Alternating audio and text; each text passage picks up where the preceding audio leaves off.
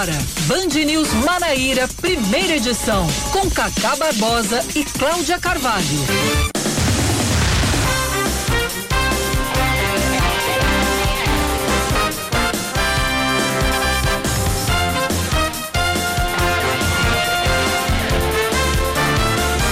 Horas 28 minutos em João Pessoa, 9 horas 28 minutos na Paraíba. Bom dia, bom dia, bom dia. Hoje é quinta-feira, é véspera de sexta, é dia 5.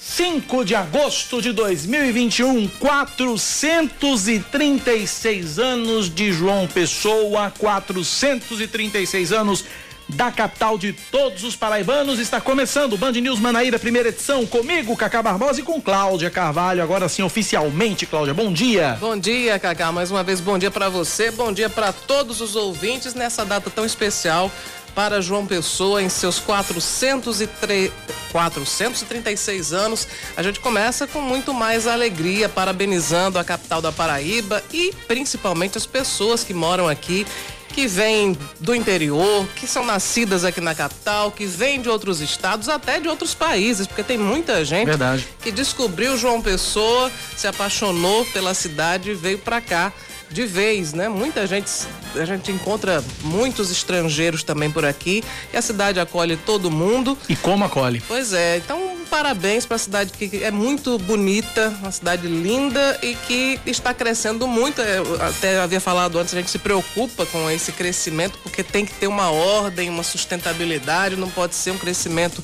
como se diz no popular, de bolo, mas João Pessoa é um lugar incrível para se viver. Cidade que me acolheu em dezembro de 2005. Foi quando eu pus os pés aqui para morar. Em dezembro de 2005. Em dezembro agora eu completo 16 anos nessa cidade incrível, fantástica e onde a minha história aconteceu. Onde a minha história mudou, minha vida mudou. Tive alegrias, tive tristezas, vitórias, derrotas, é, conquistas, frustrações, mas fato é que essa cidade ela tem um capítulo muito especial na vida deste humilde pernambucano que trocou a cidade de Paulista para viver na capital paraibana. Eu tenho muito orgulho de dizer a todo mundo que eu moro e eu amo João Pessoa. Eu Obrigado, nasci... João Pessoa, por isso. Obrigado, eu... João Pessoa, por cada dia desses 15 anos que eu passei aqui. Eu nasci aqui, né? Eu, é, acho que é as pessoas Você que é pessoense da Gema, né? Sou, eu sou pessoense, nascido, sou nascido de João Pessoa, aqui no Hospital São Vicente de Paula. É, e acho que nós somos as pessoas que nasceram em João Pessoa são minoria, até difícil você encontrar alguém que, que nasceu em João Pessoa. É, eu tiro aqui pela, fora, eu tiro né? aqui pela redação. Nós temos aqui, por exemplo, nós temos Samara Gonçalves que é de Santa Rita, né? Oscar Neto é natural de Sapéu de Guarabira, Oscar. Ah, você nasceu aqui? Ah, os, os, dois nasceram aqui, mas Então moram... retira, esquece o que eu falei. Tá bom, então tá aqui a esquece maioria de João Pessoa. Pronto, eu vou salvar. Jailma de São José do Egito, me salvando. Pronto. Jaima, nós temos São José do Egito, temos a eh, Amanda, que é de. De Cuiabá. Não, Amanda mas você nasceu em São José do Egito. Não nasceu em São José do Egito? Tem título de cidadã, mas, mas. Você tem título, mas nasceu em São José do Egito. Ponto. É, Amanda nasceu em Cuiabá, né? Cuiabá, Mato Grosso. Fala, Oscar Neto. Fala, Oscar Neto. Diga, meu filho. Não, me diga aí, outro, outro, outro, outro nasceu em Nova York. Ah, meu. Mais um aqui. É, mais um. Olha, se Fala, pegar Oscar. o Santa Isabel, é, é, gente com força. Meu pai, minha mãe, eu, metade da minha tia, tudo no Santa Isabel. Pronto, que era o que eu disse, tem muito pessoas. Eu jurando tem que tu era de Guarabira ou de Sapé, Oscar, né? Eu nasci aqui, voltei pra minha cidade, pra Sapé. Entendeu? Onde muita gente uhum. aconteceu isso, porque não tinha maternidade em todo canto, né, cara? Entendi. Uhum. Pois é. Entendi, entendi. Você nasceu aqui, mas morava em Sapé. Entendi, perfeitamente. Então é isso. Parabéns a João Pessoa, cidade que nos abriga e que nos acolhe de forma tão carinhosa. Vamos fazer muitas homenagens hoje aqui no Band News FM. Você, ouvinte, também pode fazer a sua homenagem à nossa capital paraibana, mandando sua mensagem para o nosso WhatsApp 9911-9207, 9911-9207. Vamos aos destaques desta quinta-feira, 5 de agosto. Fala, ah, é verdade, antes... o calendário, o calendário, o calendário. Pois é, além de ser aniversário da capital da Paraíba, é aniversário da Fundação da Paraíba, aniversário da cidade de João Pessoa, dia de Nossa Senhora das Neves, hoje também é dia nacional da farmácia e é dia nacional da saúde. Agora vamos às manchetes. E aí eu também, antes antes, antes disso, antes que eu esqueça, aniversário também do prefeito João Pessoa, Cícero Lucena. Sim, Cícero Lucena está fazendo 64 anos hoje. parabéns para ele. Parabéns ao prefeito. Vamos aos destaques desta quinta-feira, 5 de agosto de 2021. Mais de 170 mil doses de vacinas contra a Covid-19 desembarcam até amanhã na Paraíba. Ontem chegaram ao estado 24.800 unidades da Coronavac. Hoje chegam 46.800 doses da Pfizer e amanhã cerca de 100 mil vacinas da AstraZeneca. Inclusive, agora há pouco, o prefeito Cícero Lucena anunciou que, com a chegada de 14 mil doses de vacinas, a prefeitura vai ampliar amanhã a campanha de imunização para as pessoas com 27 anos ou mais. Os municípios de João Pessoa e Campina Grande adotam medidas distintas em relação ao feriado de hoje, que comemora os aniversários de João Pessoa e da Paraíba. Na capital, a prefeitura manteve o feriado, que havia sido antecipado pelo governo do estado para o dia 1 de abril, e por isso não há expediente nas repartições municipais. O comércio pode funcionar, mas os empresários devem pagar o valor equivalente a um dia de trabalho e conceder folga, o que gerou críticas por parte da Câmara de Dirigentes Logistas de João Pessoa. Já em Campina Grande, o dia de hoje é considerado útil, com expediente normal nas repartições públicas e também no comércio. Mais um destaque para você: a programação religiosa de, da festa de Nossa Senhora das Neves em João Pessoa tem três missas hoje. A primeira ocorre neste momento na Catedral Basílica de Nossa Senhora das Neves, centro da capital, com público limitado. Ao meio-dia está prevista outra missa dedicada aos enfermos, também com presença de público limitada. E às 5 da tarde, uma missa no formato drive-in vai ser celebrada no Santuário Mãe Rainha, no Bessa. Este ano, devido à pandemia, o, a parte profana do evento, com parques, brinquedos e shows artísticos, não foi realizada. E por isso reina a paz no centro de João Pessoa. Graças, Graças a, Deus. a, Deus. Que beleza. E dentro das comemorações hoje dos 436 anos da cidade de João Pessoa, a Prefeitura da capital inaugurou pela manhã um novo circuito de ciclismo na rodovia PB 008 que vai da entrada da Praia dos Seixas até o centro de convenções. No Parque da Lagoa, ao meio-dia, iniciam as atividades da Caravana do Cuidar e ao meio-dia e meia acontece o lançamento do programa Árvores da Cidade. Às 5 da tarde, a Prefeitura entrega a Praça Maria. Maria Célia Feitosa Leite, em Paratibe, e às seis e meia da noite acontece a inauguração do novo letreiro do Largo de Tambaú, na Orla da capital. Inclusive, ontem à noite eu fui pedalar, quando terminei o Brasil Gente, peguei peguei a bike, fui pedalar e aí eu passei em frente ao letreiro lá para ver se eu conseguia ver, não. Descobri, tá tudo coberto, tem botaram as tendas, botaram as lonas e tal. Tá um mistério uhum. em cima desse letreiro que eu vou te contar um negócio. A gente não sabe, existem algumas especulações, como é que vai ser, como é que não vai ser, mas tá todo mundo curioso para saber como é que vai ser esse letreiro que vai ser inaugurado hoje, seis e meia da noite. Diante dos ataques às urnas eletrônicas, centenas de empresários, economistas, diplomatas e representantes da sociedade civil divulgam um manifesto em defesa do sistema eleitoral no Brasil. De acordo com o um comunicado, abre aspas, o princípio-chave de uma democracia saudável é a realização de eleições e a aceitação dos seus resultados por todos os envolvidos, fecha aspas.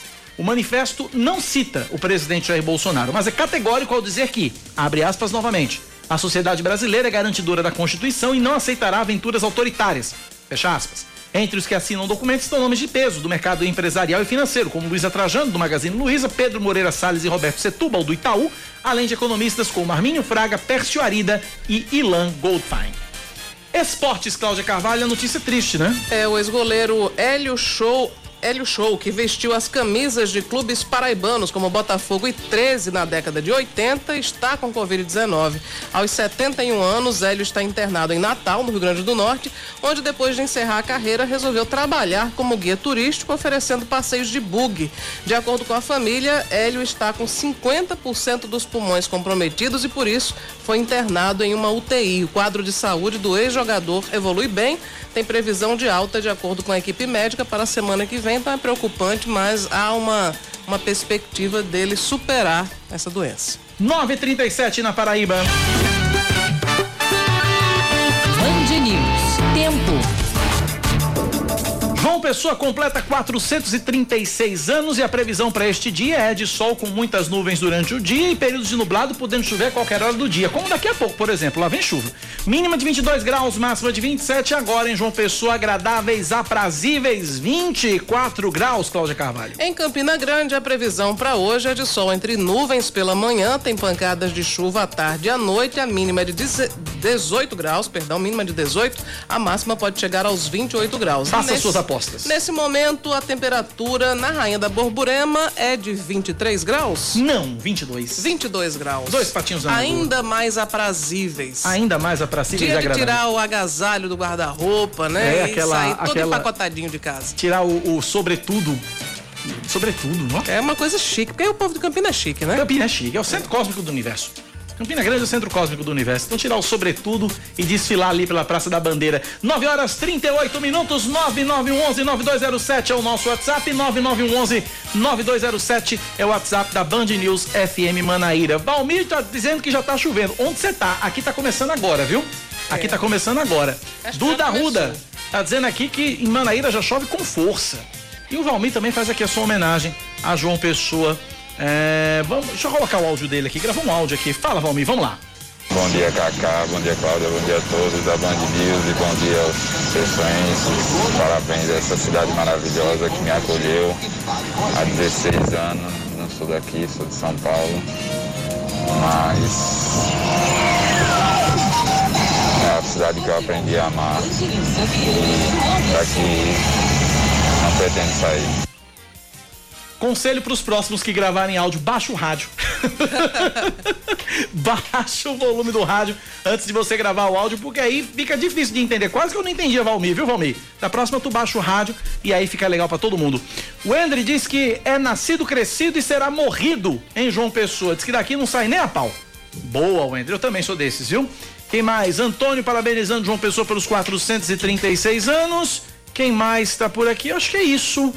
Eu acho que é isso. Recebemos um cordel também. Eu vou, vou, Hum. vou reproduzir daqui a pouco um ouvinte nosso, o seu João Teotônio, que mora no bairro dos Bancários. Ele mandou aqui um- um- uns versos para a capital da Paraíba, mas antes a gente tem Betinho Nascimento, né? Exato, o Betinho Nascimento está acompanhando exatamente a missa de homenagem ao aniversário de João Pessoa. Missa em homenagem à Nossa Senhora das Neves, que é a padroeira da capital. Tá lá na Catedral Basílica. Betinho Nascimento, repórter da TV Band de Manaíra. É você, Betinho. Bom dia. É isso, Cacá. Bom dia pra você, bom dia, Cláudia, bom dia todo mundo acompanhando a Bandeiros FM Manaíra. Esse dia especial, né? Dia chuvoso, Catedral Basílica de Nossa Senhora das Neves aqui, na medida do possível, está lotada, né? A previsão hoje aqui é de cerca de 150 pessoas, claro, com todo o protocolo aí de distanciamento, também tem álcool gel aqui para todo mundo e claro que tá todo mundo de máscara por aqui.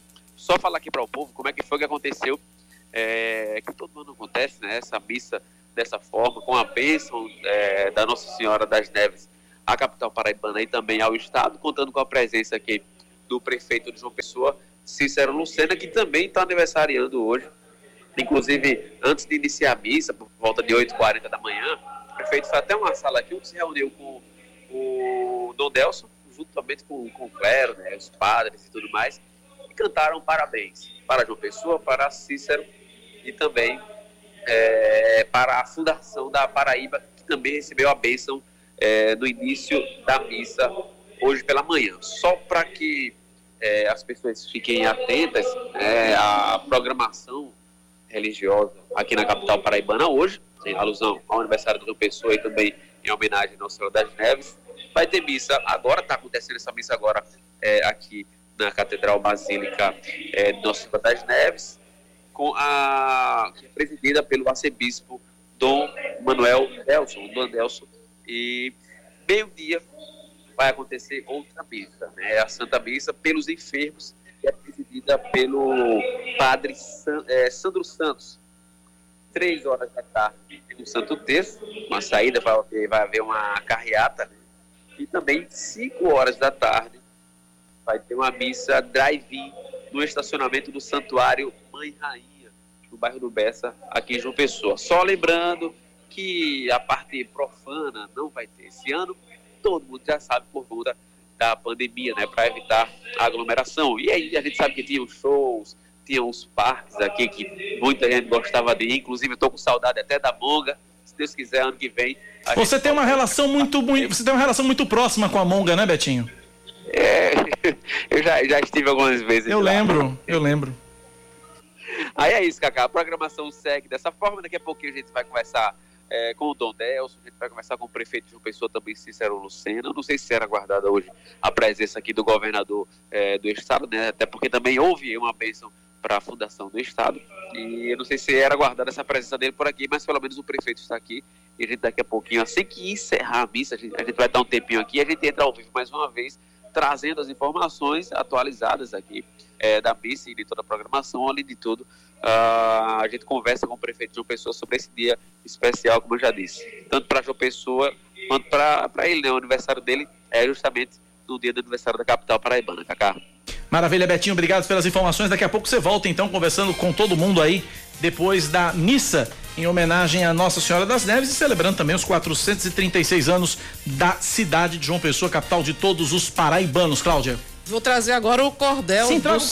seu João Teotônio, nosso ouvinte lá dos bancários. Ele e João Alberto, que é o, o, filho, eles escutam todos os dias aqui o Band News Manaíra, primeira edição. O cordel é o seguinte: nossa bela capital, parabéns pelos seus 436 anos. Devemos nos orgulhar de um modo natural das belezas que desfrutamos da nossa linda capital. Mesmo não sendo pessoense, me acho bem magistral. Nossa capital tem belezas que refletem no Brasil, tem sol quase que o ano inteiro na cor no azul cor de anil, onde só encontramos beleza refletindo em todo o Brasil. O pessoense se honra de tantas belezas mil que nós vemos na capital que marca todo o Brasil. São belezas naturais que encantam do idoso ao juvenil. Assim temos que nos orgulhar da capital que moramos, todos quando aqui chegam, todos nós assim nos amamos. É um povo solidário onde, todo nós, onde todos nós moramos. João Teotônio de Carvalho, cadeira 14 da Academia de Cordel, Vale do Paraíba. Muito bem, tem um ouvinte aqui, o Alex, falando com a gente também, trazendo a homenagem dele para a cidade de João Pessoa. Fala, Alex. Bom dia, cara. Sou igual Oscar Neto. Nasci em João Pessoa, morei vários anos em Caporã e agora faz sete anos que estou de volta para João Pessoa. Parabéns para todo mundo que mora aqui e as pessoas que de fora vieram para aqui também. Obrigado. E parabéns para você também que veio de Pernambuco para cá, hein? Valeu, valeu, obrigado pela participação, obrigado pela informação, pela mensagem. Você ouvinte também pode mandar sua homenagem, sua declaração de amor a João Pessoa no nosso WhatsApp 9911 9207 9911 9207. Bom, Muita gente querendo saber a respeito do feriado, Cláudia Carvalho. Hoje é feriado em João Pessoa, é bom que se diga, né? É, em João Pessoa apenas, né? Porque apenas, prefeito... passou da ponte aqui, passou da Exatamente. BR, não é feriado não. Então vamos falar sobre essa questão do feriado, não é feriado, diferente do governo federal que antecipou... Governo do Estado aliás, governo estadual, exato, que antecipou o feriado de aniversário de João Pessoa em março, durante aquela pausa sanitária contra o coronavírus, a prefeitura da cidade decidiu manter o, o dia santo, dia de Nossa Senhora das Neves. Segundo o procurador-geral da capital, Bruno Nóbrega, a legislação federal prevê que cada município estabeleça quatro feriados religiosos.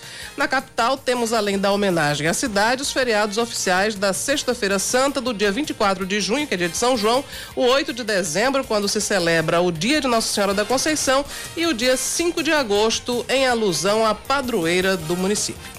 Gostaria de informar todos os ouvintes da Rádio Band News FM que, diferentemente do que ocorreu com o feriado estadual no dia 5 de agosto, que houve antecipação pelo governador do estado através de medida provisória, o prefeito Cícero Lucena decidiu manter o feriado municipal religioso de Nossa Senhora das Neves, previsto também para o dia 5 de agosto. Feriado este que vigora aqui em João Pessoa desde o ano de 1967. Apesar disso, apesar de ser feriado, o comércio funciona, mas na prefeitura de João Pessoa não tem expediente. Não haverá expediente nas repartições públicas municipais com relação ao setor de comércio e serviços, eles terão essa liberalidade de funcionar. Porém, deverão observar o que rege as convenções coletivas e a legislação trabalhista para os dias de trabalho em feriado.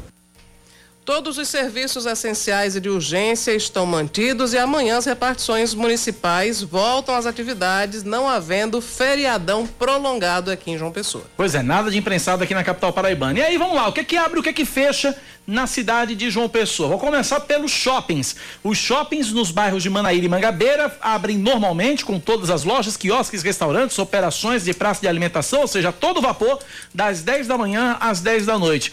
Casas lotéricas e academias também estão abertas nos dois shoppings, no Manaíra e no Mangabeira. Os cinemas funcionando a partir das duas e quinze da tarde com sessões. Meg Shopping abrindo mais cedo, das nove da manhã às dez da noite. Pátio Altiplano das 10 da manhã às 10 da noite. Shopping Tambiá das nove da manhã às sete e meia da noite. Shopping Sul das 10 da manhã às nove da noite. Parque Arruda Câmara, ou oh, Parque Arruda Câmara, funciona sem alteração, a bica, das 8 às 12, das 8 da manhã ao meio-dia e de 1 às 5 da tarde, com limite de 500 visitantes pela manhã, 500 à tarde.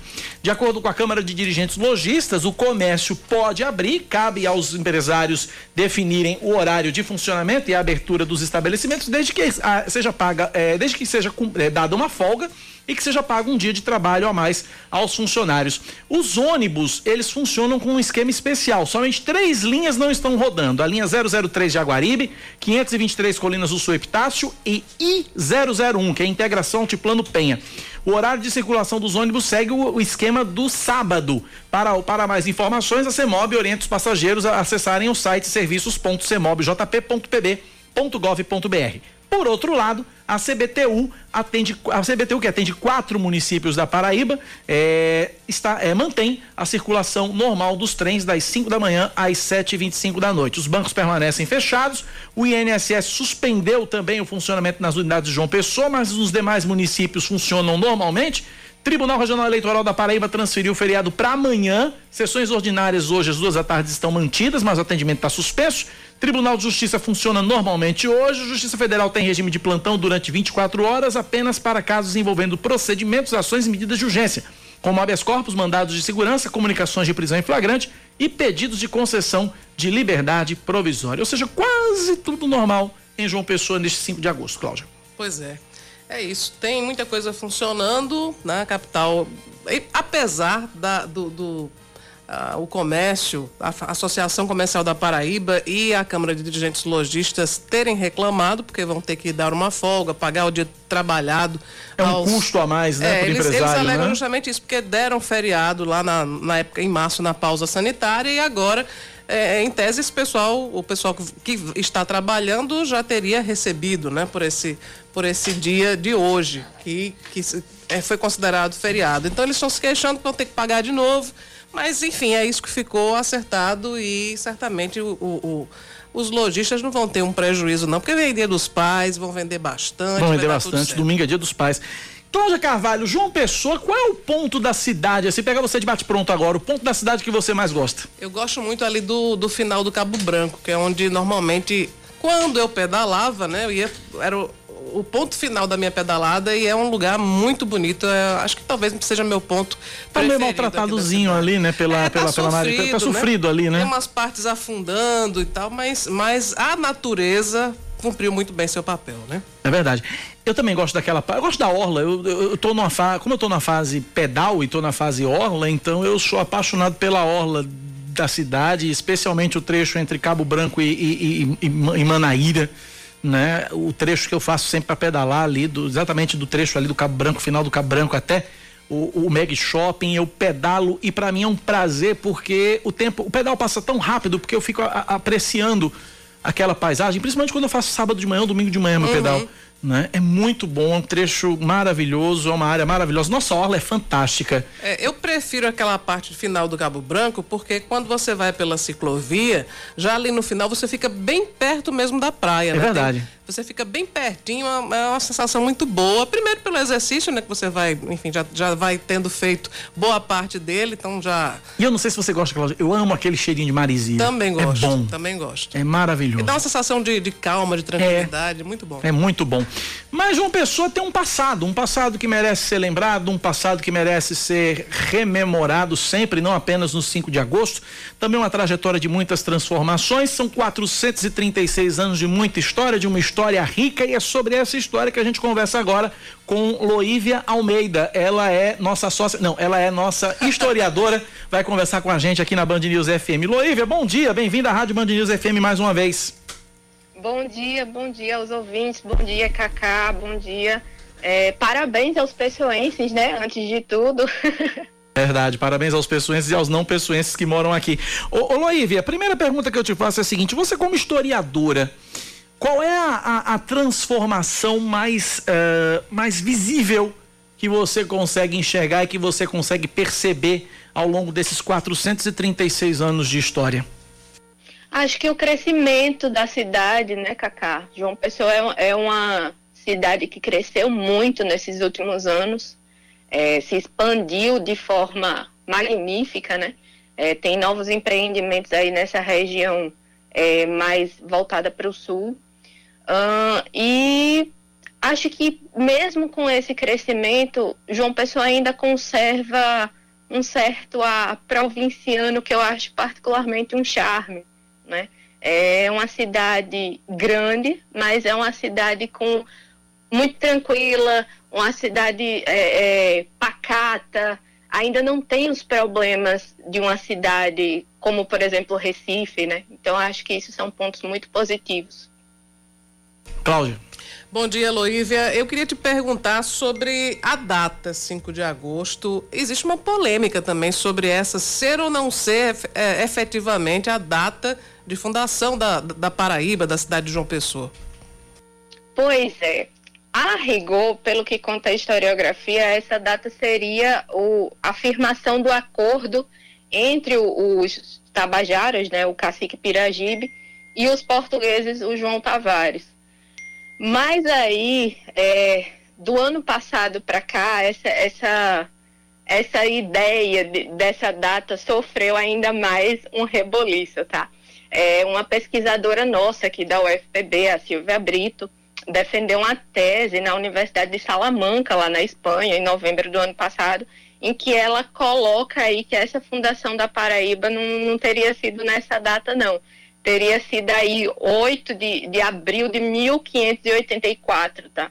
É, e que a, a, conquista da Paraíba teria se dado por espanhóis associados a portugueses. Então teria desembarcado aí na praia do Cabo Branco que vocês estavam falando antes, é, 14 embarcações mais ou menos com cerca de 2 mil homens é, que teriam deixado essas embarcações maiores ancoradas aí no Cabo Branco, teriam pegado embarcações menores e teriam adentrado ao, ao Rio Paraíba e tentado conquistar esses índios potiguaras, né, que eram muito bravos, muito guerreiros e rechaçaram essa, essas tentativas.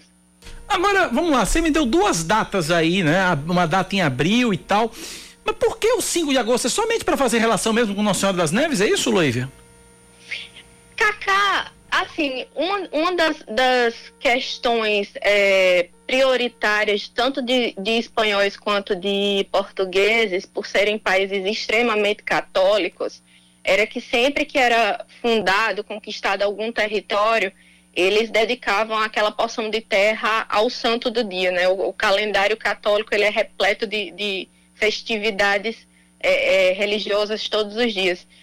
Coincidentemente, no dia é, é, do pacto firmado entre índios e portugueses, seria a data aí da fundação da cidade, é o dia de Nossa Senhora das Neves, né? Então, por isso que a cidade é fundada e criada com tem o primeiro nome de cidade real de Nossa Senhora das Neves, então tem essa questão religiosa aí por trás, sim. E Cláudia. que também é outra coisa curiosa, porque neve aqui nunca, jamais, né? Mas tem aí Nossa Senhora das Neves. É, Luiz, andou, andou nevando no Brasil, né? Mas não foi aqui em João Pessoa. Isso foi lá para Gramado, para Santa Catarina, enfim. Não, no dia que nevar em João Pessoa longe. é o fim do mundo, né? É o apocalipse, é o apocalipse, com certeza o apocalipse. será. É que faz um calor, faz um calor. abençoado.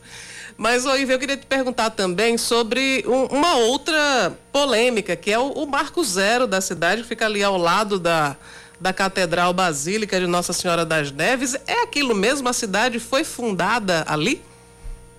Então, é, essa, segundo as fontes históricas, tem toda um, uma série de contradições aonde originalmente teria sido fundada realmente a cidade.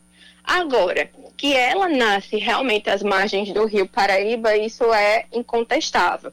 A polêmica gira em torno se foi daquela região ali onde hoje se localiza a catedral, um pouco mais para baixo, né? Ou naquelas imediações ali mesmo. Ali pelo Porto do Capim, tem... ali, né? Isso. O que a gente tem como símbolo de, de marco zero, gente, é bem vergonhoso, diga-se de passagem. É um pedacinho de. É um catoquinho de concreto de nada, de, de, de, de 30, 40 centímetros de altura. Isso, e que não tem mais nem quase uma identificação que dê para se ver nitidamente, Cacá. É bem, bem ruimzinha a identificação dele. Então, o que a gente tem de marco zero seria aquilo ali. Seria bom que, a, que as autoridades responsáveis é, fizesse uma política de restauração e preservação e identificação daquele local ali, né? Já que se convencionou que aquilo ali é o marco zero da cidade, o ponto zero da cidade, que tivesse uma, uma política de valorização daquele espaço ali. Agora, até isso foi objeto de polêmica, né? Porque a Câmara aprovou aquele local como sendo marco zero. Na época, acho que foi 2018, se não me engano, o prefeito era Luciano Cartacho e ele disse que não tinha comprovação. É, é, geográfica, enfim, científica de que seria o Marco Zero, vetou o projeto. Voltou para a Câmara, os vereadores derrubaram o veto, disseram que o Marco Zero é ali, ponto final, acabou-se, né? Então também é uma, é uma questão que, que desperta muita controvérsia. Com certeza. É, é, é... O, o, problema de você trabalhar com fontes históricas muito antigas é esse, porque os relatos do, dos primeiros colonos da cidade, eles variam de acordo com a, a localização, né? Então tem, tem nome para um mesmo lugar que era chamado de vários outros nomes, de, de repente a localização não é muito exata, então tem, tem esse problema de trabalhar com fonte histórica muito antiga. Vamos, já que estamos falando no capítulo das polêmicas, eu queria tratar da polêmica do nome da cidade. Essa é grande. Essa polêmica é grande. Vez por outra levanta-se um, um, um, um, movimento dizendo: não, tem que voltar a ser Paraíba com HY, tem que voltar a ser Filipeia. Eu queria que você falasse dessa evolução. Tem até outra polêmica ah. mais recente agora, que foi o, o Mário Torinho, administrador, é, enfim, foi também diretor institucional do Cintur, e Mário propôs que a, a capital seja mudada para uma, uma outra cidade. É, que a Paraíba pudesse ter, por exemplo, Taperuá, acho que é a sugestão dele para a tese é de que migrando para o miolo do, do, do estado levaria mais desenvolvimento para a região. Foi a mesma tese de JK quando levou a capital do Rio para Brasília. Mas eu queria, Loiva, que você falasse exatamente da evolução do nome, essas mudanças de nomes que a, que a capital sofreu, desde lá a Filipeia, Nossa Senhora das Neves, até chegar a João Pessoa de forma rápida para a gente é, trazer, ilustrar para o nosso ouvinte. Então, a cidade ela nasce sendo batizada de Cidade Real de Nossa Senhora das Neves, né? Isso porque é, João Pessoa não passa pela, pela evolução que as cidades é, na, na, época colonial passavam. João Pessoa já nasce enquanto cidade, realmente. Posteriormente, ela é batizada de Filipeia, de Nossa Senhora das Neves, em homenagem ao rei da Espanha, Filipe II, que se aposta do trono é, português também, e aí a, a, União Ibérica. Então, durante 60 anos, é, é, vai haver essa União Ibérica.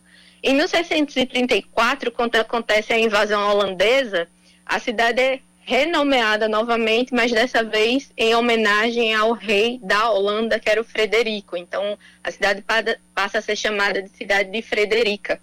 Algum tempo depois, ela é batizada de Paraíba do Norte, né?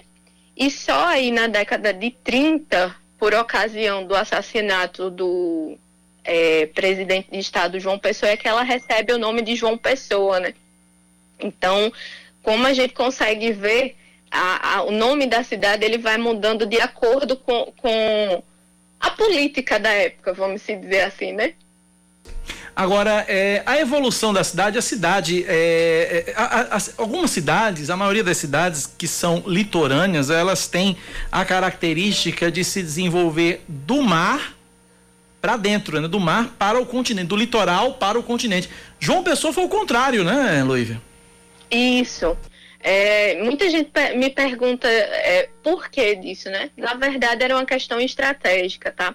É, era muito mais fácil você ter uma visibilidade por quem, por, pelo Rio Paraíba de quem estava adentrando ao território por mar.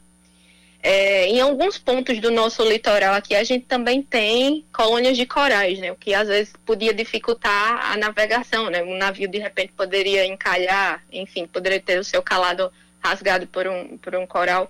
Então, por uma questão estratégica é, e também pela questão de se combater efetivamente a resistência indígena, essa colonização, ao invés de começar as, as margens da orla, ela começa às margens do rio, né? E a partir daí, nos anos que se seguem, é que a cidade começa a se expandir em direção ao mar. Pra gente fechar, Cláudia, o papo tá maravilhoso, mas a gente precisa encerrar, já estouramos o tempo, mas vamos lá. Tem muito, muita Tem polêmica. muito que conversar. Eu, queria saber. história é uma coisa que verdade, me fascina, eu adoro história. É in- interessantíssimo. A Naide Beiriz é uma personagem muito conhecida e retratada de maneiras diversas por historiadores, pelo cinema, pela memória paraibana. Quem foi a Naide Beiriz? Então, Cláudia, Naída ela era uma professora, tá? É, que passou para a história com uma imagem extremamente pejorativa, é, infelizmente. Ela era uma professora da, da aldeia ali de Cabedelo, da aldeia de pescadores, é, e que tinha uma, como é que eu posso dizer, uma postura muito progressista para a época, né? No, no que dizia respeito ao comportamento das mulheres. Ela participava de saraus naquela época, da década de 20, década de 30. Esse tipo de, de evento era restrito majoritariamente a homens. É, ela escrevia poesia, declamava poesia. Não que ela participasse da política, mas ela tinha opiniões fortes em relação a isso. É, e ela não, não omitia as opiniões dela. Ela acaba se tornando mais conhecida por conta do relacionamento amoroso dela com João Dantas, que era um advogado e jornalista muito conhecido na Paraíba, né? Tinha relações familiares é, com os Dantas de Itaperoá, é, enfim, com relações de amizade com o famoso coronel Zé Pereira de Princesa Isabel. E aí ela acaba passando para a história como uma mulher da vida, como uma mulher qualquer, por conta dessas posturas mais progressistas que ela tinha. Mas é, é tudo é, mito, né? Anaíde Beriz era uma mulher muito decidida, muito corajosa para a época. É, e, enfim. E Eu foi tenho- alvo de cancelamento na época. Claro que não Sim. existia rede social, mas, mas essa imagem pejorativa foi tão massificada que a Naide sofreu consequências terríveis, né? E acabou tirando a própria vida. Pois é, né? A situação, quando acontece o assassinato de João Pessoa, o João Dantas acaba sendo morto também na cadeia do Recife. E ela, ao saber disso, a situação para ela que já estava bem complicada, ela acaba tirando a própria vida porque ela se vê sem, é, é, como é que eu posso dizer, acolhida, vamos dizer assim, né? A cidade inteira apontava ela na rua, né?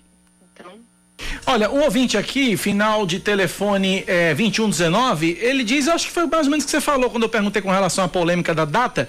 Ele diz o seguinte: olha, quanto à polêmica sobre a data de fundação da cidade de João Pessoa, quero esclarecer que a data da conquista não tem nada a ver com a data da fundação. A fundação ocorreu 5 de agosto por decreto real, a conquista do território por portugueses e espanhóis se deu antes, você falou, isso foi em abril, né? Só a gente reforçando, porque eu acho que o ouvinte chegou, chegou um pouco é, depois da, da nossa conversa.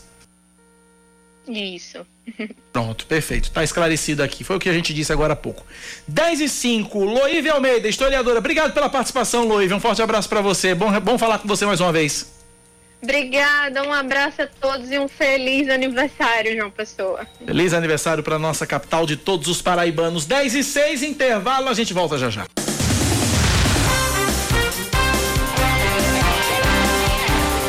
São 10 horas e 8 minutos. Estamos de volta com Band News Manaíra, primeira edição. O secretário estadual de Saúde, Geraldo Medeiros, se diz pela primeira vez animado com o cenário de combate à pandemia na Paraíba. Com quase 3 bilhões de vacinas aplicadas, ele afirma que o atual panorama permite mais confiança de que a crise sanitária vai ser superada. Mesmo com o afrouxamento das medidas restritivas, a ocupação de leitos de UTI nos hospitais de referência para o tratamento da Covid-19 permanece em queda. Ontem, de acordo com o boletim divulgado pelo governo do estado, a taxa de ocupação de leitos de UTI adulto na Grande João Pessoa ficou abaixo dos 20% pela primeira vez em vários meses. Nas últimas 24 horas, entretanto, ainda foram registradas sete mortes e 872 novos casos da doença na Paraíba. O Pleno do Tribunal de Contas do Estado reprova as contas do Empreender Paraíba durante a gestão de Amanda Araújo Rodrigues, esposa do ex-governador Ricardo Coutinho. Seguindo o parecer do Ministério Público de Contas, face às irregularidades apontadas pela auditoria, o TCE levou em consideração um elevado índice de inadimplência em relação aos empréstimos concedidos e falta de transparência e de controle da efetividade na aplicação dos recursos. Cabe recurso da decisão. Foi enterrado ontem o filho da cantora paraibana Valquíria Santos, que foi encontrado morto em casa na terça-feira no Rio Grande do Norte. Muito abalada, a ex-vocalista da banda Magníficos não conseguiu ir ao sepultamento. É, anteontem, ante, é, horas depois do corpo de Lucas Santos ser levado para o Instituto de Medicina Legal, a cantora se pronunciou nas redes sociais e falou que o filho foi vítima de comentários homofóbicos depois de publicar vídeos em uma rede social.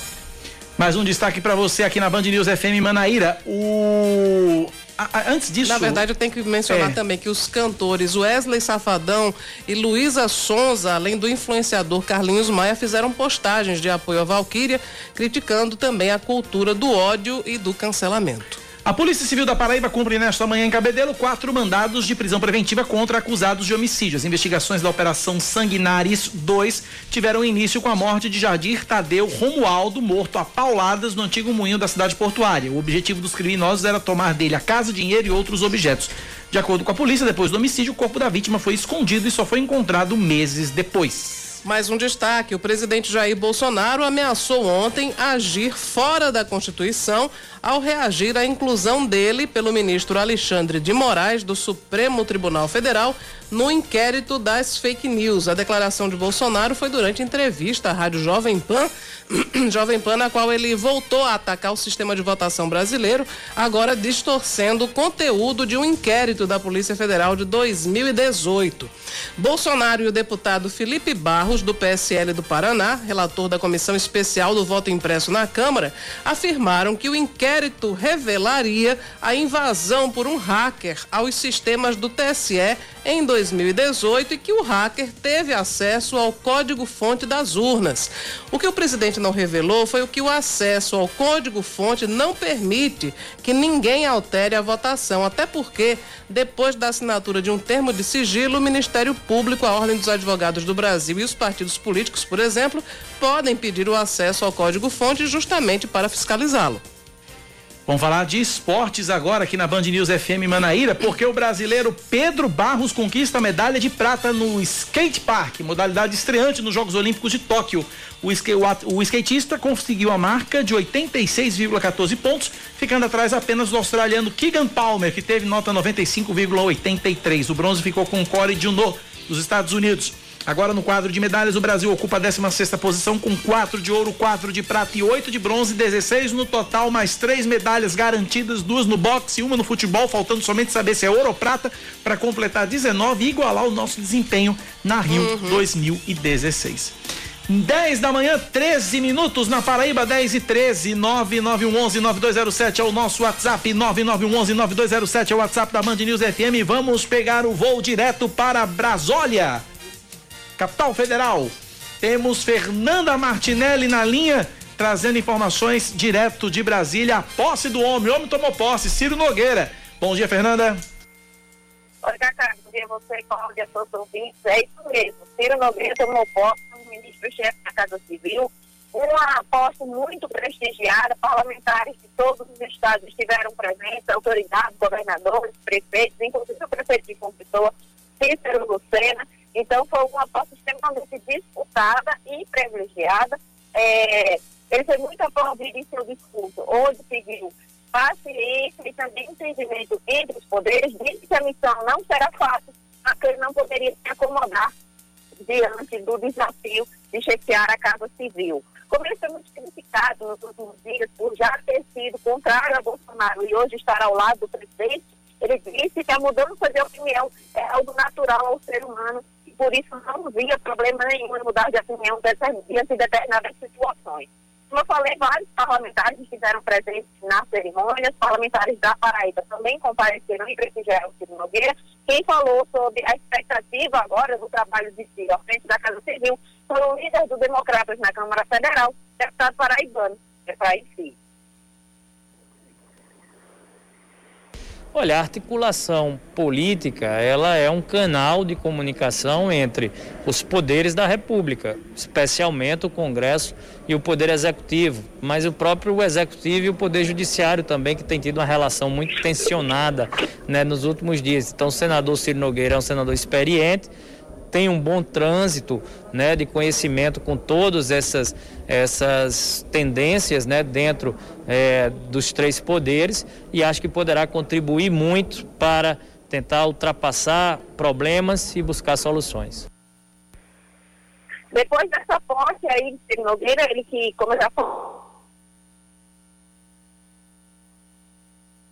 Olha, esse é um tema que tem gerado muitos debates. O texto, ele praticamente foi apresentado hoje, ainda vai ser debatido na nossa bancada do Democratas para que se possa avaliar qual é o melhor caminho. Né? Você tem de pensar muito também na situação das famílias né, que dependem dessa atividade, qual é a garantia que será dada a elas, para que você consiga ter uma evolução na prestação do serviço, que precisa ser de melhor qualidade, mas preservar também a situação de famílias né, que já estão trabalhando e dependendo dessa situação dos Correios. Essa aí foi a fala do deputado Ferreira Caicida, agora já sobre outro assunto, que é a questão da privatização dos Correios.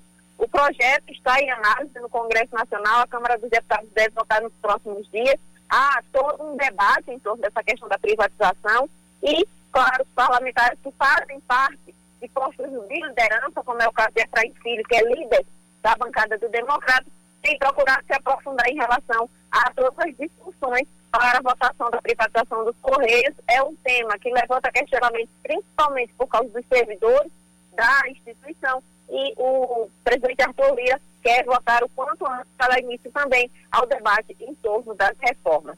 Antes de fechar, gostaria de, nesse dia tão especial, aí, parabenizar João Pessoa pelo seu aniversário, essa cidade que me acolheu desde o início da minha carreira como jornalista. Eu sou de Café, mas foi João Pessoa que eu finquei raízes, que eu é, comecei a realizar ações, que eu fiz amigos tão especiais como vocês que estão no, no estúdio, como todos os meus colegas que eu tenho até hoje na área de jornalismo e também em outras áreas. Então, quero parabenizar uma pessoa, essa cidade tão acolhedora e que é apaixonante. Eu morro de saudade de João Pessoa. Vim para uma missão em Brasília e fiquei, mas João Pessoa sempre vai estar no meu coração. Um grande abraço para vocês e um abraço a todos os pessoas. Um beijo para você, Fernanda. Obrigado pelas, pela participação, pelas e informações. Vem em breve para João Pessoa. Vem em breve. com saudade também. Estamos com saudade. Uma curiosidade, uma, uma, uma característica que todo mundo que fala de João Pessoa diz de João Pessoa, cidade acolhedora. É verdade. Né? É, a, é a opinião unânime de todo mundo que fala da cidade. Quando se refere a João Pessoa, primeira coisa, é um povo acolhedor. O nordestino, de uma forma geral, ele é acolhedor. Demais. Mas realmente João Pessoa tem essa característica, assim, é, ressaltada. O povo Verdade. aqui é, é acima da média. Acima da média.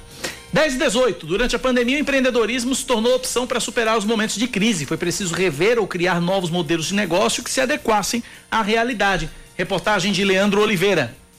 Durante o pior momento da pandemia do coronavírus. A pandemia trouxe desafios e eles foram além da saúde. Assim que o coronavírus começou a se espalhar pelo país, vieram os decretos na tentativa de conter a doença. E daí foi aquele fecha e abre em diversas atividades, como relembra a empresária Márcia Xeres. Foi muito difícil, né, para todos nós, porque nós não esperávamos, eu não esperava que isso acontecesse e nós tivemos que fechar as duas empresas, do Bar dos Estados e dos bancários. Então foi para mim um realmente no início foi algo impactante. Depois disso veio as funcionárias também que a gente precisa alinhar elas, porque elas iam ficar em casa, mas elas precisavam de recurso. O setor mais afetado foi o de eventos. O produtor musical Givando Braga que o diga. Ele que comandava o estúdio mudou radicalmente e agora comanda mesmo é a cozinha. Com o apoio da família, ele começou a produzir pratos de frutos do mar e que viraram um sucesso. As redes sociais dele agora no ramo gastronômico já passam dos 40 mil seguidores. Na semana que começou a fechar tudo na pandemia, eu me lembro como hoje, eu tava com três gravações marcadas e as três foram desmarcadas no mesmo dia. E assim, eu sempre trabalhei com música, minha vida toda.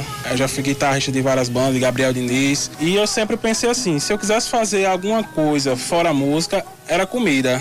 Então veio a pandemia e veio a oportunidade, né? O especialista em gestão empresarial Sérgio Ferreira explica que os serviços que ganharam destaque durante a pandemia, como atendimento a domicílio, plataformas digitais e delivery, já estavam em processo de crescimento. Então vamos dizer, o cara que vendia alguma coisa na praia, a praia não tem mais ninguém para ele atender, o que, que ele fez? Ele foi ser motoboy, foi entregar, foi, ele foi migrando, ele foi ser um Uber, ele deu um jeito de se virar. E aí que tá, dá certo. Se você realmente se preocupar um pouquinho e planejar um pouquinho, você minimiza muito os riscos que você tem que correr. Agora, risco você corre o tempo todo. Ele ainda avisa que o empreendedor deve estar atento para criar estratégias no pós-pandemia. As grandes empresas, as médias, as pequenas empresas, elas tiveram esse momento de mudança, que era algo para ser sido feito estrategicamente anteriormente, não, não precisava estar acontecendo a pandemia. Agora, mais importante que isso, eu destaco, não é a pandemia que nós já estamos e estamos passando. E mesmo com a pandemia, se você pegar aí em 2020, ainda houve uma grande quantidade de, de mês, né, de pequenas empresas sendo é, abertas no país. Somado a isso, de acordo com a recente pesquisa do Sebrae com base no processamento e análise de microdados do IBGE, a Paraíba foi um dos estados que menos perdeu donos de negócios no auge da pandemia no ano passado. Com cerca de 4%, o estado foi um dos menos impactados pela crise, já que somente o Paraná também registrou perda de 4%, enquanto Santa Catarina e Mato Grosso tiveram redução de 1% no número de empreendedores. Muito que bem, 10 da manhã, 21 minutos. Intervalo, Cláudia Carvalho. E daqui a pouco a gente volta com muito mais informações. Você sabe o que o ex-senador Ney Suassuna fez durante a pandemia? O quê? Daqui a pouco eu conto, depois do intervalo, mais uma obra literária, mas é inusitada. Daqui a pouco eu conto. Fiquei curioso agora. 10 e 21 intervalo. 10 horas do dia, 23 minutos da hora. Homenagem a Dom Salve Gígio. Dom Gígio. Estamos de volta com o nosso Band News Manaíra, primeira edição, trazendo mais destaques para você nesta quinta-feira. O município de Cabedelo alcança a marca de 70% da população adulta vacinada com no mínimo a primeira dose da vacina contra a Covid-19. O número corresponde a mais de 35 mil pessoas, enquanto 9.418 já completaram o esquema de vacinação. A, primeira do... a aplicação da primeira dose hoje está na faixa dos 23 anos ou mais. A segunda dose continua sendo aplicada no Cabedelo Clube, no centro e no Colégio QI, em Intermares. O ex-prefeito de Imaculada, no Sertão, tem os direitos políticos suspensos por oito anos e vai ter que devolver mais de um milhão e setecentos mil reais aos cofres públicos. Macularam o ex-prefeito. Foi. Bom, na verdade, acho que ele próprio se maculou. Ele próprio se maculou, é. Se maculou. José Ribamar da Silva foi condenado em primeira instância por improbidade administrativa e a pena foi mantida pelo Tribunal de Justiça da Paraíba. A pena foi imposta depois que o político realizou contratações sem licitação, alegando uma situação de emergência que não foi justificada. O rombo nos cofres do município chegou aos 900 mil reais. Os crimes aconteceram no ano de 2009. Você sabe, Cláudia, uma curiosidade agora que não tem nada a ver com a notícia, mas tem a ver com o nome da cidade. Quando eu ouço sempre o município de Imaculada, eu lembro de meu avô por parte de pai. Por quê? Porque o nome de meu avô por parte de pai era José Imaculada da Silva. Imaculada? José Imaculada da Sim. Silva. José Imaculada. Uhum. E minha avó é que é fantástica o nome da minha avó. Edeltrudes Barbosa da Silva. Nunca tinha ouvido falar em Edeltrudes. Era Dona Novinha. Bom, é mais simples, né? De chamar. É, chamava Mas Dona Novinha. Edeltrudes. É, Imagina chama- se ela pega emprestada Tapaué de alguém e alguém tem que chegar lá chamando, né? É, imagina, a, a Dênia, imagina a Dênia tendo que, né? Alô, minha mãe. Alô, minha mãe, você, minha mãe. Mas é sério, é, meu avô, meu avô parte de pai era José Imaculada da Silva, toda vez que falando. E aí remete minha avó novinha, Uhum. dona Edeltrudes Barbosa da Silva. É isto. Vamos lá. O ministro do Supremo Tribunal Federal, Edson Fachin, nega o pedido para barrar a quebra dos sigilos telefônico e telemático da paraibana Lígia Arnaud Tomás pela CPI da Covid. Lígia é irmã de Técio Arnaud Tomás, assessor especial da presidência da República e apontado como um dos líderes do chamado Gabinete do Ódio do governo Bolsonaro. A defesa de Lígia alega que não se pode afirmar que ela faria parte do grupo porque nunca exerceu cargo público de assessoria. Tércio Arnaud já teve os sigilos quebrados pela CPI e usou as redes sociais para criticar a medida. Já Lígia Arnaud é suspeita de envolvimento na criação e na divulgação de conteúdos falsos a respeito do uso de vacinas, do tratamento precoce sem eficácia comprovada e de teorias como a da imunidade de rebanho na internet. Mais um destaque: o governo da Paraíba publica na edição de hoje do Diário Oficial do Estado o resultado final da primeira chamada do programa Habilitação Social. A iniciativa atende a população de baixa renda, incluindo motoboys que trabalham com entrega em domicílio, possibilitando de forma gratuita a obtenção da autorização para a condução de ciclomotores e da primeira carteira nacional de habilitação nas categorias A ou B. Todas as autoescolas credenciadas ao Detran estão aptas a receber os candidatos classificados. Mais um destaque agora para você aqui na Band News FM. O presidente da Câmara dos Deputados, Arthur Lira, afirma que as mudanças no Código Eleitoral que foram protocoladas na casa ainda não têm previsão para serem votadas em plenário. Lira explicou que o que pode ser analisado esta semana é o voto impresso, que ainda deve passar pela comissão especial na Câmara e que, deve, e que pode mudar o sistema eleitoral. Em entrevista à Rádio Bandeirantes, o parlamentar afirmou que não vê nenhum fato relevante para desconfiar do sistema de votação, mas ressaltou que um modelo mais transparente pode evitar o questionamento do resultado das eleições. A notícia de esporte, Claudio Carvalho, ainda bem que passou para você, porque eu nem vi esse jogo para não ter raiva. Não vi, não, mas tive raiva do mesmo jeito. Bom, vamos lá. Com direito a uma virada inexplicável no terceiro set, depois de vencer no placar por 20 a 12, o Brasil perde para a Rússia na semifinal da Olimpíada de Tóquio. Foi tipo um 7 a 1 assim. É, foi Comparável coisa... ao 7 a 1 na verdade, que o 7x1 ele foi menos surpreendente, porque a gente já perde, é. foi perdendo, perdendo, perdendo. Diferente da, da, da, partida contra a Rússia no vôlei, é que a gente estava ganhando muito bem, daqui a pouco né, aconteceu essa virada inexplicável. Ah, por 3 sets a 1, parciais 18-25, 25-21.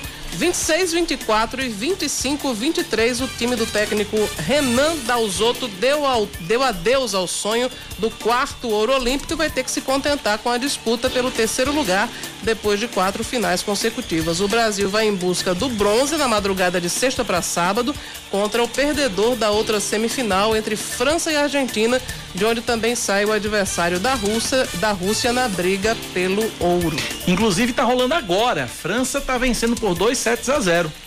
É o jogo de é o placar de momento. O terceiro lá. set é o pior, né? Terceiro set é o pior.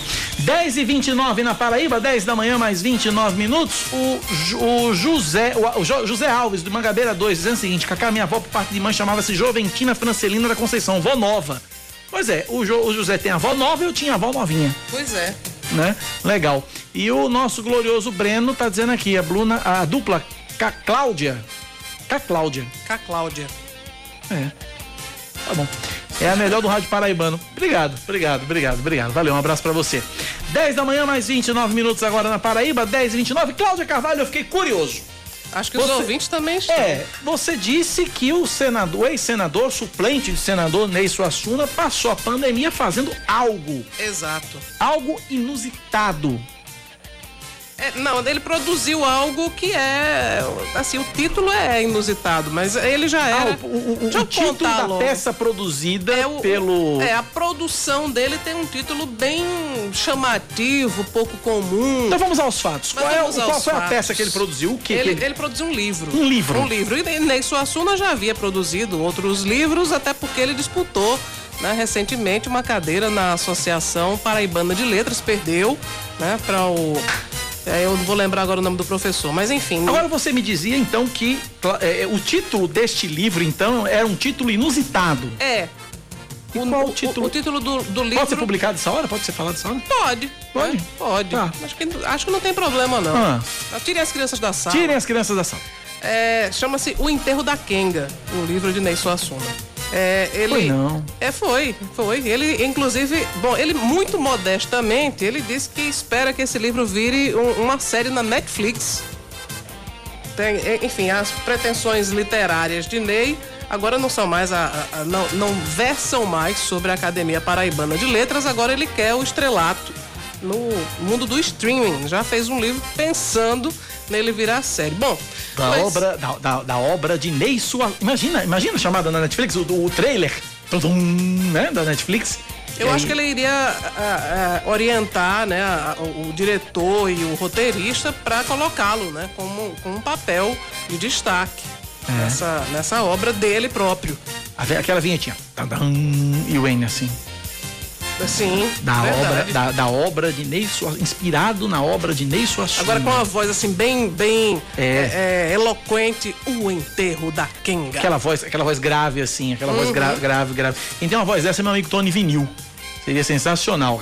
Aquela, "Ah, o enterro da quem? É impressionante. Meu Deus do céu. Pois é, então Ney disse que é de uma família de grandes, de grandes escritores, o que muito lhe orgulha, diz que ama escrever, e na pandemia ele escreveu justamente o enterro da Kenga, ele diz que é um romance que ele vai enviar para as grandes emissoras de TV para que se torne uma série ou novela ou algo parecido. Isso é a, a pretensão mais modesta, mas ele disse que também espera que a Netflix se interesse para tornar essa obra um- uma série, né? No, no- no mundo do streaming. O livro tem 600 páginas. Deu uma molesta. Pois é, é, é uma Kenga substancial. Isso, né? isso dá a novela das nove da Globo, viu?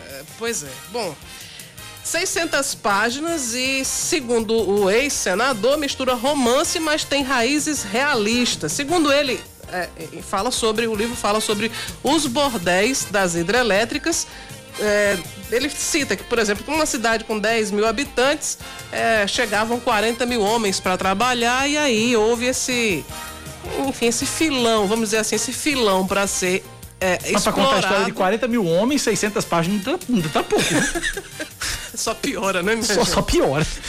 Só piora. Mas é isso, registrando Desejamos aqui, sucesso então, ao senador Ney Suassuna. a, a produção literária de Ney Suassuna e talvez ele esteja querendo popularizar mais né, o acesso das a- às pessoas à, à produção literária dele, que está fora da, da política, né? Ela assumiu durante uma licença aí de veneziano, mas é, nessas, nessa Viralizou por um tempo, viralizou eh, um tempo desse aí, né? É, com uma falta de educação tremenda, gesto para dizer, dizer o mínimo, né? É. Foi totalmente infeliz. Ele não tem muita familiaridade com as redes sociais e, e aí ele foi.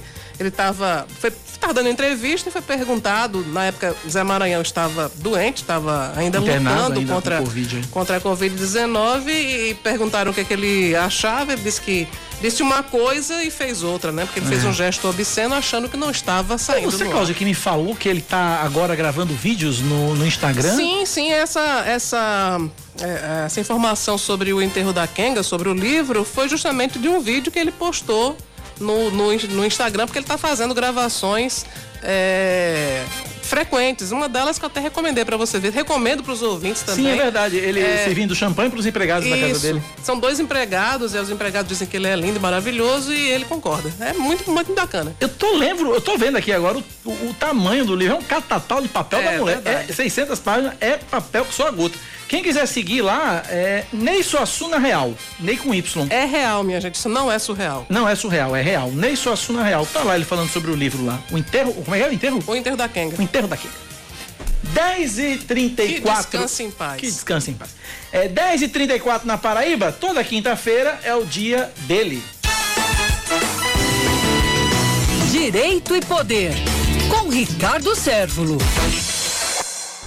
Hoje ele fala exatamente sobre a cultura do ódio, né? A morte do filho da cantora Valquíria Santos, que acendeu mais um alerta sobre a atuação dos haters no Brasil. Lembrando que o, o garoto foi encontrado morto terça-feira, horas depois de ter sido criticado e ofendido por causa de um vídeo que postou nas redes sociais. Doutor Ricardo Sérvulo, bom dia, bem-vindo à Rádio Band News FM.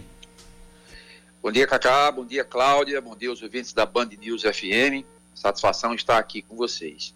Doutor Pois é, Ricardo, essa- há algum dispositivo legal que venha a coibir a ação desses haters na internet cada vez eh, em número maior, doutor Ricardo? Cacá, não existe é, um, um dispositivo próprio que trate da matéria, porque isso outra coisa não é, é senão bullying, é uma- um, um bullying virtual.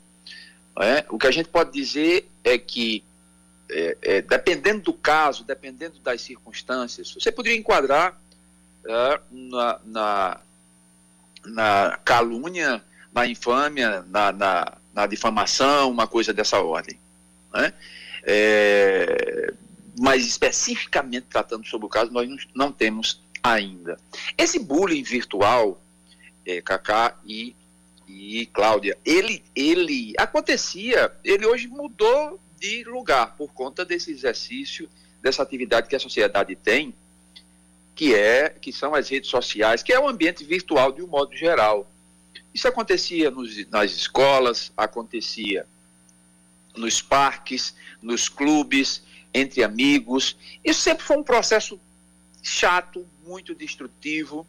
Hoje tem uma coisa instantânea, porque a, a resposta né, é, ela é instantânea. Então, você ou modula em é, calúnia, injúria ou difamação, ou é, faz uma segunda faceta. Por quê?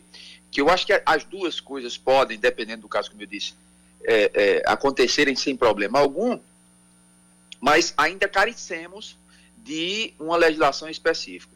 Agora, esse segundo ponto que eu quero tocar é o seguinte: os nossos filhos, as, os, os netos, enfim, as crianças, os jovens, os adolescentes, eles precisam, mais do que nunca, eles precisam ser preparados por nós adultos.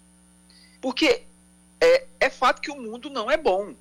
O mundo é, é uma selva, ele, ele é ruim. Você, você pode ter certeza, Cacá e Cláudia, que tem muito mais gente que torce contra vocês dois e a mim mesmo do que é, aquelas pessoas que vibram com a nossa, a, a, as nossas vitórias, conquistas e os nossos sucessos. E isso afeta muita gente. Então as pessoas não gostam é, da, da. Às vezes você tem raiva até do, do sorriso do outro. Enfim, é do ser humano. Isso é uma característica do ser humano. É muito difícil isso você controlar é, pelo implemento de uma lei. O que nós precisamos, é, desde, desde já, é, implementar é dar esse reforço moral, esse reforço psicológico, mais do que tudo, esse reforço emocional para os, para os jovens, para os adolescentes, para as crianças, vigiar na internet, a atividade que eles praticam na internet, sabe? E saber e prepará-los para comentários ruins. Então, é, é uma modalidade, claro, com amplitude muito maior, por conta de um, de um advento da instantaneidade, você publica um negócio, o cara que está lá no Japão já está vendo, porque tem um revés. Quando você se expõe numa rede social, você está exposto também a comentários negativos e que não são poucos. Veja, é que eu não estou dando um recibo aqui para ninguém para dizer que isso é certo. Claro que não, isso é abominável, é bem-vindo a um pensamento de uma lei. Mas enquanto isso não acontece, eu tem pura convicção de preparar os nossos filhos, as crianças, para os insucessos da vida. Seja com psicólogo, seja com esse suporte emocional da, da, da, da, da família, do pai, da mãe, do tio, enfim, do primo, é, para que as pessoas saibam conviver com o não. Porque isso, é, é, hoje tem essa nova figura da internet que chama-se o cancelamento o cancelamento é deixar de seguir é, Antônio de Souza, por exemplo. É um nome fictício aqui que eu estou criando. Então vamos deixar de seguir Antônio de Souza, ou então vamos é, é, criticá-lo, vamos cancelá-lo. Né? Esse cancelamento é deixar de seguir, é dar o dislike, é deixar de curtir. E aí as pessoas precisam também, à medida que elas se, se expõem na internet, elas precisam é, absorver também o que vem de lá para cá. Doutor Ricardo. Tudo é uma questão muito nova, mas a gente precisa raciocinar e refletir sobre isso. Pois não. Só acrescentando, enriquecendo sua participação, doutor Ricardo, eu estou vendo agora aqui é, o psicólogo, ex-juiz, Fabiano Moura de Moura, ele apresentou e está sugerindo uma, a criação de uma frente parlamentar para criar uma lei e regulamentar o uso das redes sociais. E quem comprou a ideia foi o deputado federal paraibano Julian Lemos, que já apresentou na Câmara, é, sob, já com, sob orientação técnica do doutor Fabiano Moura de Moura, psicólogo e ex-juiz, o projeto de lei 2699-2021, que estabelece pena de reclusão de 1 um a 4 anos, mais aplicação de multa para criminalizar a prática de haters. Inclusive, batizou o projeto como Lei Lucas Santos, que é o nome do filho da cantora Valquíria Santos. Eu acho interessante isso, eu acho interessante. Mas mais interessante do que qualquer coisa, porque aí também é, é, é, é um terreno muito fronteiriço, porque também tem a questão da liberdade de expressão, né? daquilo que o outro. Eu não estou dizendo a liberdade de expressão quando ela é totalmente desaplicada numa situação que o cara ofende o outro, ofende diretamente, que me parece que foi o caso. Mas, é, de um modo geral, eu, eu fico muito medo, com muito medo de, de, de, de leis sempre instantâneas, leis que são feitas no calor das emoções. Porque também é uma. É direito, é, democracia não é fácil. Demo, você conviver num ambiente democrático não é fácil. É conciliar o, o direito à liberdade de expressão com respeito a, ao, ao, ao, ao outro que está que tá no, no, na conversa, que está no embate, que está usando a rede social. Não é uma questão fácil. Eu acho que a gente precisa raciocinar, porque a gente tem lei, muita lei aqui no Brasil, é lei para tudo. E também tem um outro problema, é você engessar tudo também as relações sociais de um modo geral.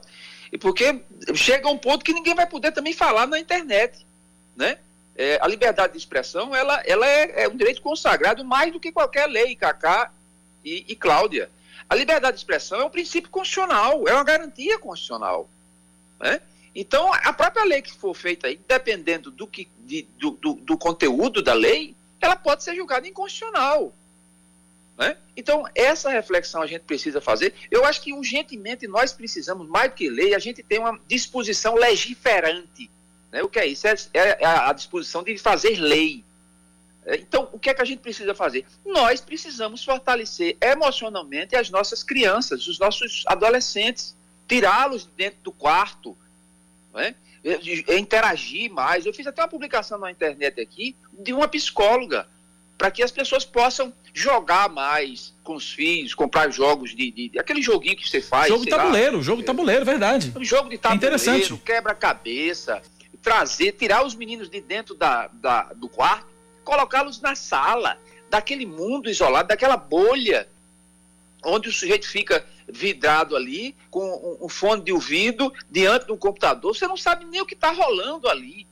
E as crianças estão ficando é, passarinhos virtuais, são presas ali. Então, associar os problemas, eles sempre vão existir. Então, a maneira mais fácil de, de, de contornar um problema desse é, é criar uma lei. E eu não vejo por aí. Eu vejo que a base de tudo está na presença das pessoas, está na fiscalização. É um pai que não precisa e nem pode ser amigo do filho. É o pai e a mãe que precisam exercer o papel de pai e da mãe não é sendo autoritário, mas é amparando-os de forma emocional, de forma psicológica, chegando junto do filho, sabendo, participando quem são as amigas, quem são os amigos, sabe? Dizendo não para as crianças. As crianças precisam ouvir não. Elas precisam, elas precisam ouvir não. Então, essa ideia de que pai e mãe precisa ser amiguinho, precisa ser é, é, é, acolhido pelos filhos, para ter o like dos filhos, é uma dependência é, do like, uma dependência emocional dos pais em relação aos filhos. Então nós precisamos fazer, repensar toda essa relação e trazer de volta alguns, algumas coisas que são óbvias, que, que, que é a, a autoridade do pai e da mãe, porque por trás da autoridade do pai e da mãe, vocês podem ter certeza que existe muito amor, existe Do... muito carinho, porque é, são pais e mães. Doutor Ricardo, até quinta, um abraço. Um abraço, bom final de semana para vocês. Bom fim de semana. 10h45, intervalo, a gente volta já já. Estamos de volta agora, 10 horas e mais 46 minutos. Você está sintonizado na 103,3 MHz, Band, Rádio Band News Manaíra, e a gente está aqui apresentando Band News Manaíra, primeira edição. E vamos trazer mais destaques para você a partir de agora nessa reta final aqui do programa. O ministro Gilmar Mendes, do Supremo Tribunal Federal, põe em segredo de justiça os processos que pedem a anulação das delações premiadas de Livânia Farias e Ivan Buriti no âmbito da Operação Calvário. O pedido foi feito pela defesa do ex-governador da Paraíba e pré-candidato ao Senado, Ricardo Coutinho, do PSB. Os advogados pediram no mesmo processo que o desembargador Ricardo Vital de Almeida, que é relator dos processos no Tribunal de Justiça da Paraíba e que homologou as delações, seja declarado incompetente. Um parecer da Procuradoria Procuradoria-Geral da República já foi emitido contra a retirada da competência de Ricardo Vital e a favor da manutenção das delações. Só para explicar, quando a defesa pede que ele seja declarado incompetente, não quer dizer que ele não tenha capacidade de exercer o trabalho, não. É porque eles entendem que neste caso das delações caberia ao STF a condição de homologar nas colaborações premiadas. É que não seria um assunto da alçada da Justiça Estadual. É isso, mas não é nenhum ataque a, a enfim, a capacidade técnica, pessoal, profissional do é, é a incompetência jurídica mesmo. Exato. Não compete a ele Exatamente. julgar o assunto. A cidade de João Pessoa é, além da, de capital da Paraíba, é, o, a capital do empreendedorismo no estado. De acordo com a Receita Federal, a cidade possui 73.189 pequenos negócios ativos, o que representa 33,8% das mais de 216 mil pequenas empresas em atividade no estado.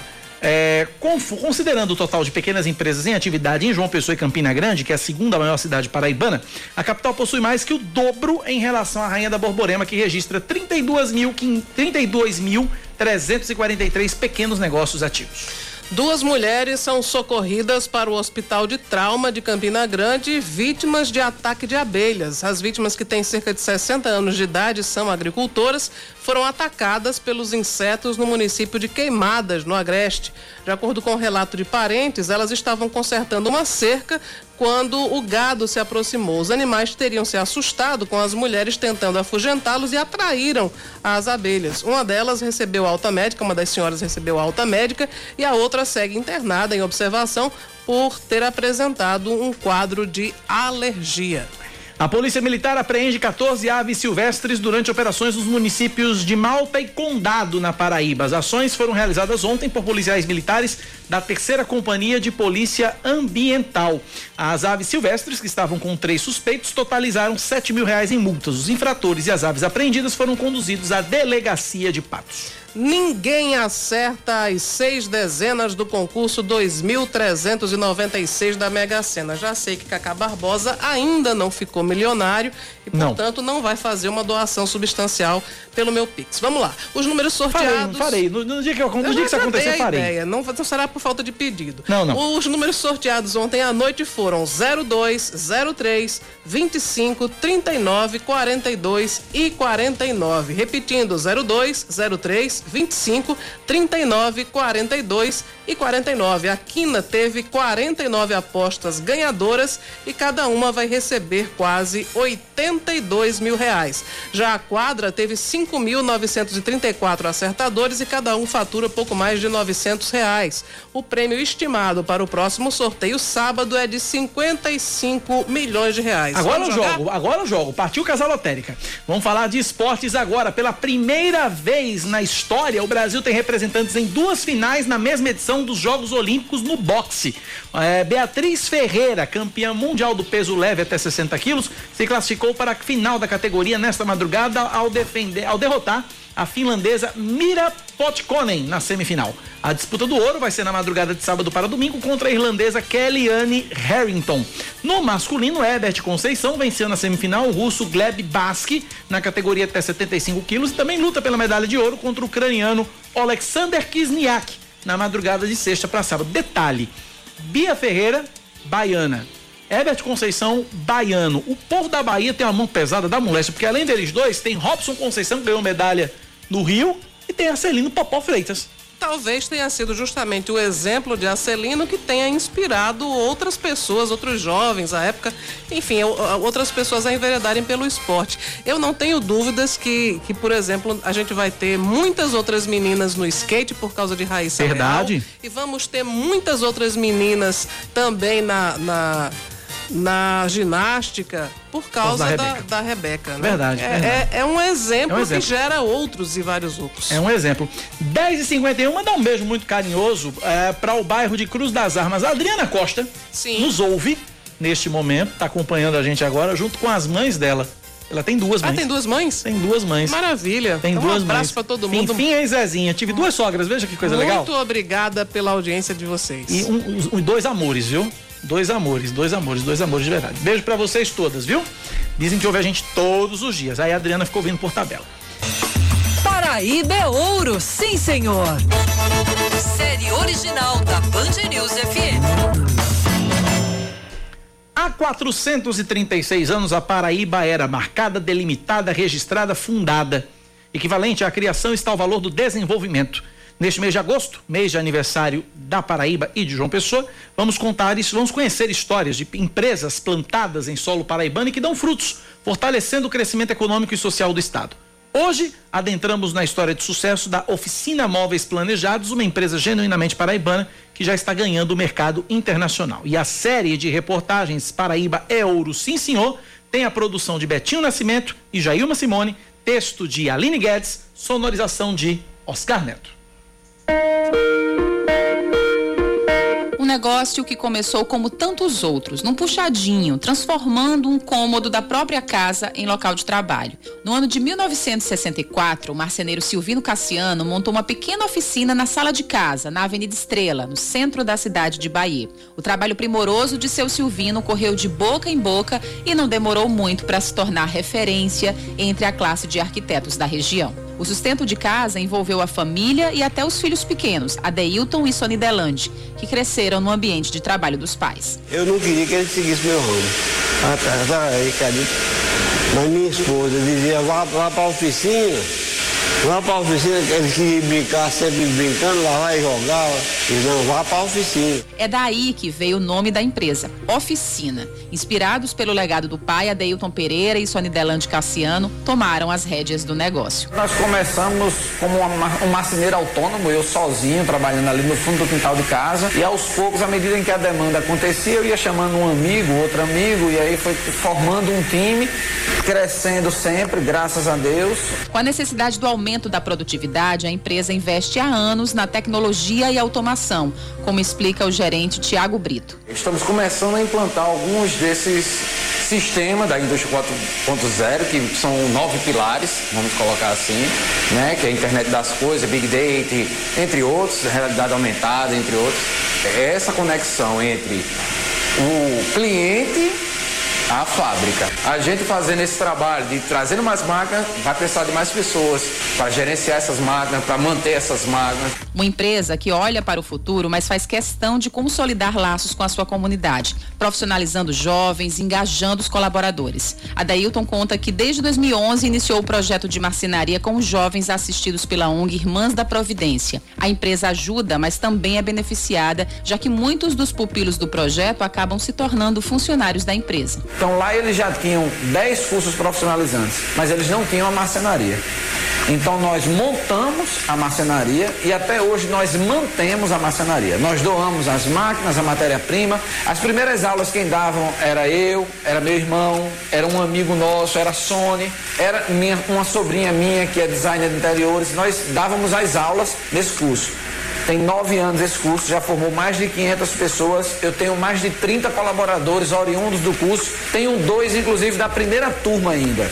Em 23 anos de história, a marca paraibana conseguiu destaque a nível nacional e agora se prepara para entrar no mercado internacional, como conta a empresária Sony Delande Cassiano. Foram selecionadas 22 empresas no Brasil para participar de um projeto Indústria e Design, onde o objetivo desse, desse programa é fortalecer a marca e a cara do móvel brasileiro no mercado exterior. E aí, para nossa feliz é, surpresa, nós fomos selecionados a participar desse projeto. Uma missão audaciosa, mas que, segundo o gerente Tiago Brito, a equipe encara como um privilégio. Acho que a oficina consegue, na sua, na sua forma singela, né, de uma empresa genuinamente paraibana, né, tocar e mostrar, se mostrar não só agora Paraíba, mas se Deus quiser o mundo, que realmente é, um, é algo diferente. Tem algo diferente aqui na Paraíba. O diferente que floresce para o mundo, mas que as raízes permanecem aqui. Made in Paraíba. Sim, senhor.